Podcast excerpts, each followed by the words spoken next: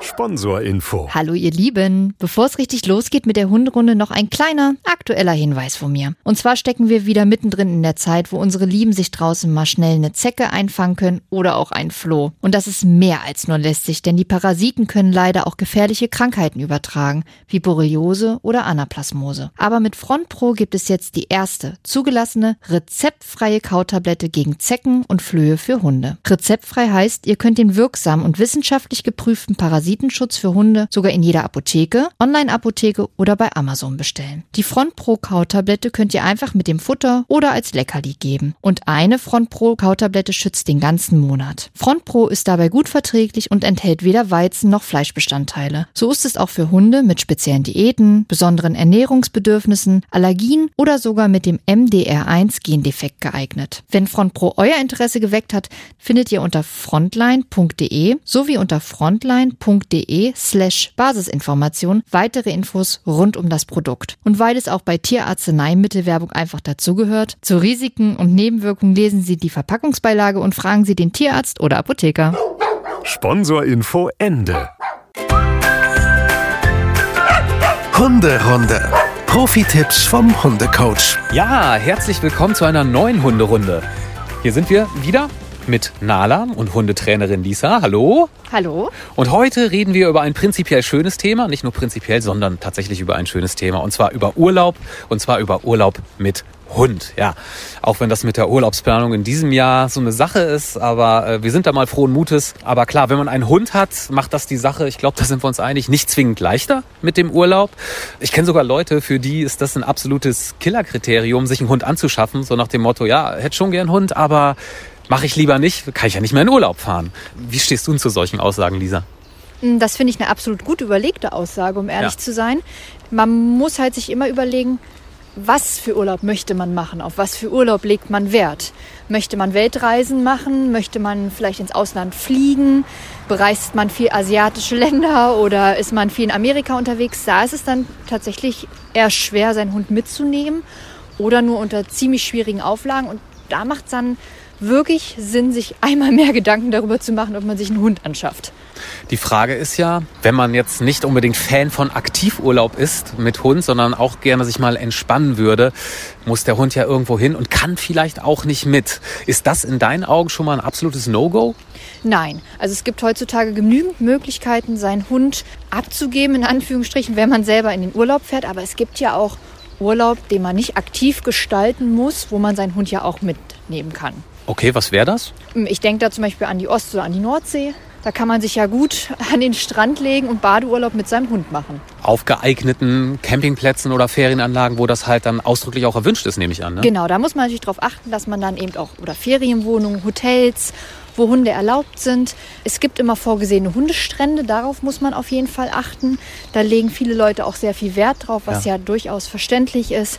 Aber dann kann man da wunderbar entspannten Urlaub machen. Wie handhabst du das eigentlich privat mit Nala? Mal so, mal so. Also ganz oft machen wir es so, dass wir zweimal im Jahr in den Urlaub fahren. Einmal mit Hund, einmal ohne Hund. Das hat den Hintergrund, dass äh, wir Nala sehr mögen. Ist mir auch schon ähm, aufgefallen. Aber tatsächlich ich so viel mit Hunden täglich zu tun habe, dass es mir ganz gut tut, einfach mal vier, fünf, sechs Tage ohne Hunde zu sein und auch explizit ohne Nala zu sein, um einfach mal Kraft zu tanken und um einfach mal mir andere Gedanken zu machen. Wir geben sie dann zu meiner Mama. Die äh, freut sich tierisch, wenn sie Nala haben darf und sie fragt auch gezielt nach, wann Nala denn endlich mal wieder zum Urlaub machen zu ihr kommt. Wenn meine Mama keine Zeit hätte, dann könnten wir sie immer noch zu Steffens Eltern geben. Das wäre auch gar kein Problem. Oder zu ein, zwei Freunden, wo ich auch gar keine Bedenken hätte, sie da einfach so hinzugeben. Du bist ja die Hauptbezugsperson für Nala, ne? Ja. Wie reagiert sie denn, wenn diese Hauptbezugsperson für eine Weile einfach nicht mehr da ist? Wie steckt sie das weg? Äh, leider viel zu gut. ja, das ist so. tatsächlich so. Nein, sie war von Anfang an, also als äh, sie Welpe war, haben wir sie mit zu meinen Eltern genommen. Und damit ist sozusagen mein Elternhaus ihr zweites Zuhause und stellt überhaupt gar keine Probleme dar. Aber du als Hundetrainerin bist ja wahrscheinlich nicht da oben hingekommen, sie dahin zu trainieren, dass das so ist. Oder ist das wirklich von einem Selbstläufer geworden, weil sie einfach so groß geworden ist und die Situation so kennengelernt hat, wie sie bei dir privat ist? Ich glaube zum einen das und zum anderen haben wir da jetzt nicht viel Bromborium drum gemacht. Ähm, weil ich einfach auch um den Fakt wusste, es gibt immer Momente, wo der Hund vielleicht mal weg muss. Und das ist ja nicht nur dem Urlaub geschuldet, sondern vielleicht auch, weil ich persönlich verhindert bin, mich mal eine Zeit X um den Hund zu kümmern. Sei es aus Krankheit, aus Fortbildungen oder aus sonst irgendwelchen Gründen. Und damit war für mich klar, es muss jemanden geben, wo Nala völlig stressfrei hingehen kann. Das wurde langsam ausprobiert und dann war das irgendwann so und es gab glücklicherweise keine Probleme. Aber es war jetzt nicht so, dass du extra solche Situationen provoziert hast, um das mal auszuprobieren? Nein. Aber ist das eine gute Idee? Das kann man durchaus machen, klar. Das sollte man dann machen, wenn der Hund vielleicht zu Freunden geht, wo er nicht so oft ist. Ja. Oder in Hundetagesstätten, Hundehotels, wo die Hunde wirklich nur dann hinkommen, wenn der Besitzer nicht da ist und das eher ungewohntes Terrain ist. Lass uns die Möglichkeiten der Fremdbetreuung mal so kurz mal ausleuchten. Da haben wir Familie und Freunde. Ja.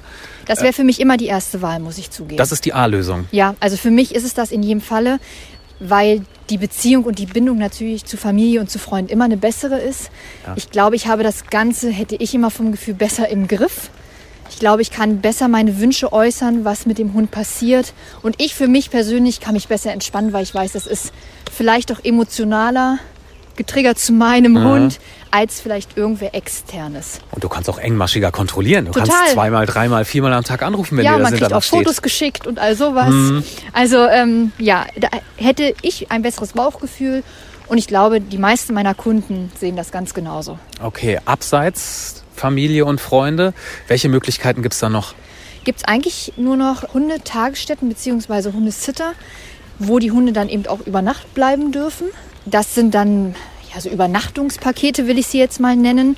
Und da kann man dann von ein Tag bis zu 22 Tagen buchen. Und ähm, das staffelt sich natürlich vom Preis. Ein Tag ist teurer als 22 Tage am Stück. Das ist ja ganz oft so. Ich glaube, man kann so um die 40 Euro für einen Tag und eine Nacht durchaus berechnen. Da ist dann mit inbegriffen die Reinigung, das Kümmern um den Hund, Futter geben, Streicheleinheiten. Ja. Und das empfiehlt sich wirklich, dass man das vorher einmal ausprobiert. Das ist ja für den Hund im Zweifel auch eine gewisse Stresssituation. Von daher, das sollte immer vorher ausprobiert werden, dass man die Menschen einmal kennenlernt, den Hund vielleicht für eine gewisse Zeit erstmal hingibt. Dann, wenn man das Gefühl hat, der Hund nimmt es ganz stressfrei hin, es ist alles in Ordnung, dann probiert man es mal für eine Nacht, dann probiert man es mal für zwei Nächte. Wenn man dann das Gefühl hat, das ist alles gut, Hund hat keinen Stress, Hund frisst, Hund fühlt sich wohl, alles in Ordnung, dann glaube ich, kann man mit gutem Gewissen in den Urlaub fahren. Und hat man ein schlechtes Gefühl bei der ersten Hundepension, dann finde ich, ist es total legitim zu sagen, "Mm, mm, das sagt mir nicht zu, die Fliesen sind zu grau, die Frau hat zu bunte Haare oder ich weiß jetzt auch nicht, dann lieber noch mal eine zweite Hundepension angucken. Ja, Bauchgefühl ist das eine. Gibt es aber auch noch so die harten Fakten, auf die man vielleicht gucken kann, wenn man in der Position ist, zwischen ein paar Hundetagesstätten entscheiden zu können? Ja, auf jeden Fall. Also ich denke, Sauberkeit ist da ein ganz großes Merkmal. Sich die Pension auf jeden Fall angucken, gucken, wie ist der Tagesablauf. Sind wirklich Personen immer vor Ort oder sind die Hunde mehrere Stunden in der Pension auch bloß wieder alleine? Wie ist das mit den Nachbarhunden? Wie ist der Zwinger? Das klingt immer so gruselig, aber wie Ja. ist sozusagen das Hotelzimmer aufgebaut, wo mein Hund dann alleine nächtigen darf?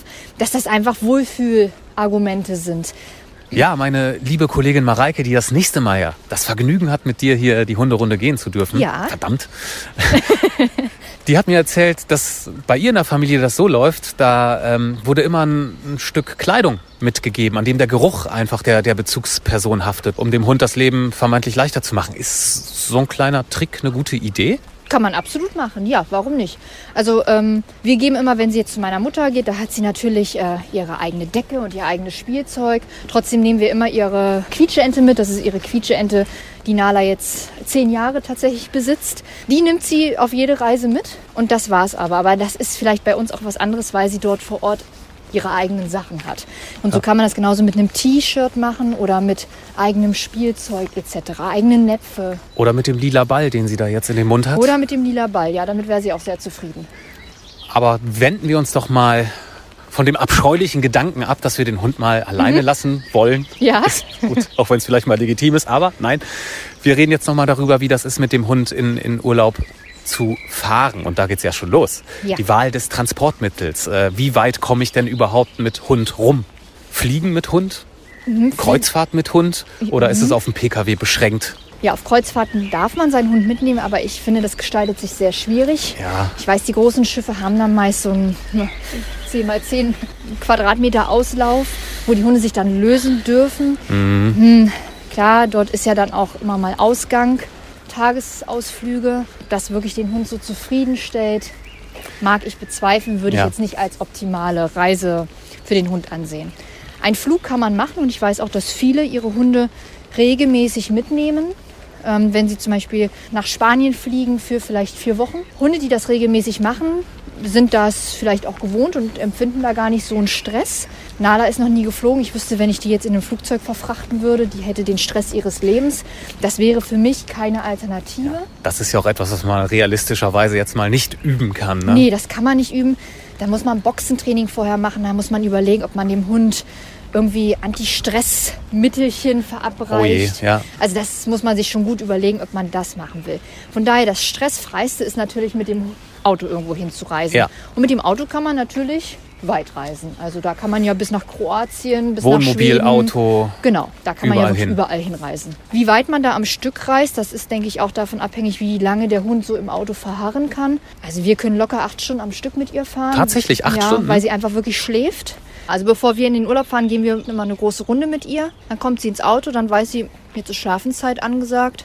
Und so die erste Tankpause nutzen wir dann, um mit ihr dann nochmal so 20 Minuten, halbe Stunde zu gehen und dann geht's auch weiter. Nun scheinen mir diese acht Stunden aber wirklich überraschend lang. Mhm. Also ist das etwas, mit dem man als durchschnittlicher Hundebesitzer rechnen darf oder ist das eher die, das außergewöhnliche Ende der Skala?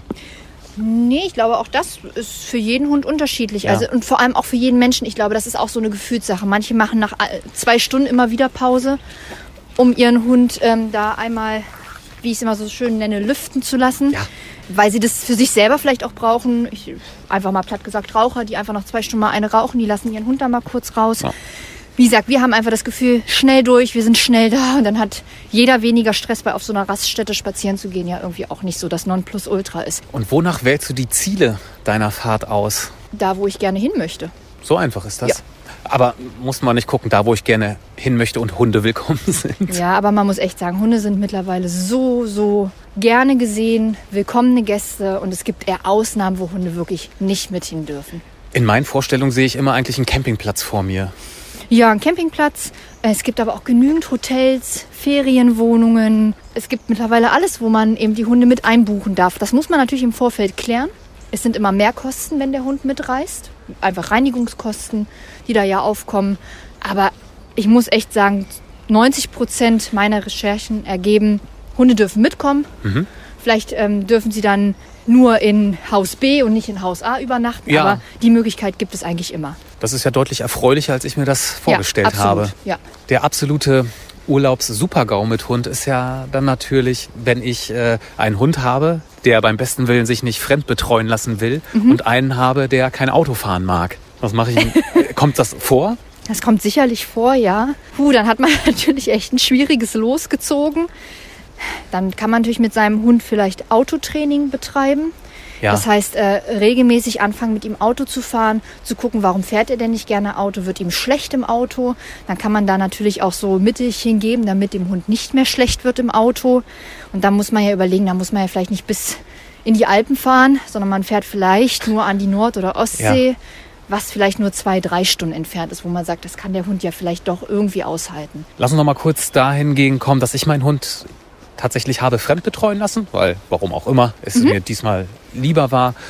Wenn ich dann wiederkomme und äh, ich bin wieder da als Bezugsperson, gibt es da noch irgendetwas, worauf ich achten sollte? Oder auch hier einfach wieder einfach ganz nebenbei, als wenn ich gar nicht nie weg gewesen wäre? So ist das. Also man holt ihn ja in der Regel immer ab, von wo auch immer. Dann darf man sich natürlich tierisch freuen. Und dann ist alles wie immer. Man streichelt wahrscheinlich unbewusst ein bisschen mehr, weil man sich natürlich auch freut. Wichtig ist, kein schlechtes Gewissen haben. Warum auch? Ja, kein schlechtes Gewissen haben. Gut. Kein schlechtes Gewissen habt ihr da draußen hoffentlich auch nicht, dass ihr die Hunderunde eingeschaltet habt und unseren kleinen Streiflicht durch den Urlaub mit Hund begleitet habt. Beim nächsten Mal geht's irgendwie sommerlich weiter. Beim Urlaub hofft man natürlich auf gutes Wetter, klar. Ja, hoffentlich. Hoffentlich. Und wenn es heiß wird, kann der Hund hier und dort ja auch mal seine Probleme bekommen. Ich weiß nicht, wo liegt so die Wohlfühltemperatur des Hundes? Ja, so bei 20, 25 Grad. 25 ist schon eher obere Kante. Ja, und wir wollen uns beim nächsten Mal dann darüber unterhalten, wie man dem Hund das Leben da einfach ein bisschen leichter machen kann. Äh, wobei wir, stimmt ja gar nicht, hat's ja schon erwähnt, meine Kollegin Mareike wird das Ganze mit dir machen. Ich freue mich für sie und ich hoffe, euch hat dieser Podcast gefallen. Und wenn es so ist, wäre es auch nicht verkehrt, wenn ihr das Ganze abonnieren könntet, kommentieren, liken. Das hilft uns alles überall sehr, da wo es geht. Und ähm, ansonsten unsere E-Mail-Adresse podcast.antenne.com gibt's natürlich auch noch. Feedback wird immer gern genommen. So hat das zum Beispiel der Olli gemacht mit seinem Hund Emil, der äh, bisher das, was wir hier so auf die Runde bringen, äh, super hilfreich findet mit vielen Us. das hören wir natürlich gerne. Ja, vielen Dank, Olli. Also einfach gerne schreiben, podcast.antenne.com und ich bedanke mich und sag auf Wiederhören. Ja, bis zum nächsten Mal. Hunderunde. Eine Produktion von Antennen Niedersachsen. Euch hat dieser Podcast gefallen? Dann hört doch auch den Mama Talk. Ebenfalls eine Produktion von Antennen Niedersachsen.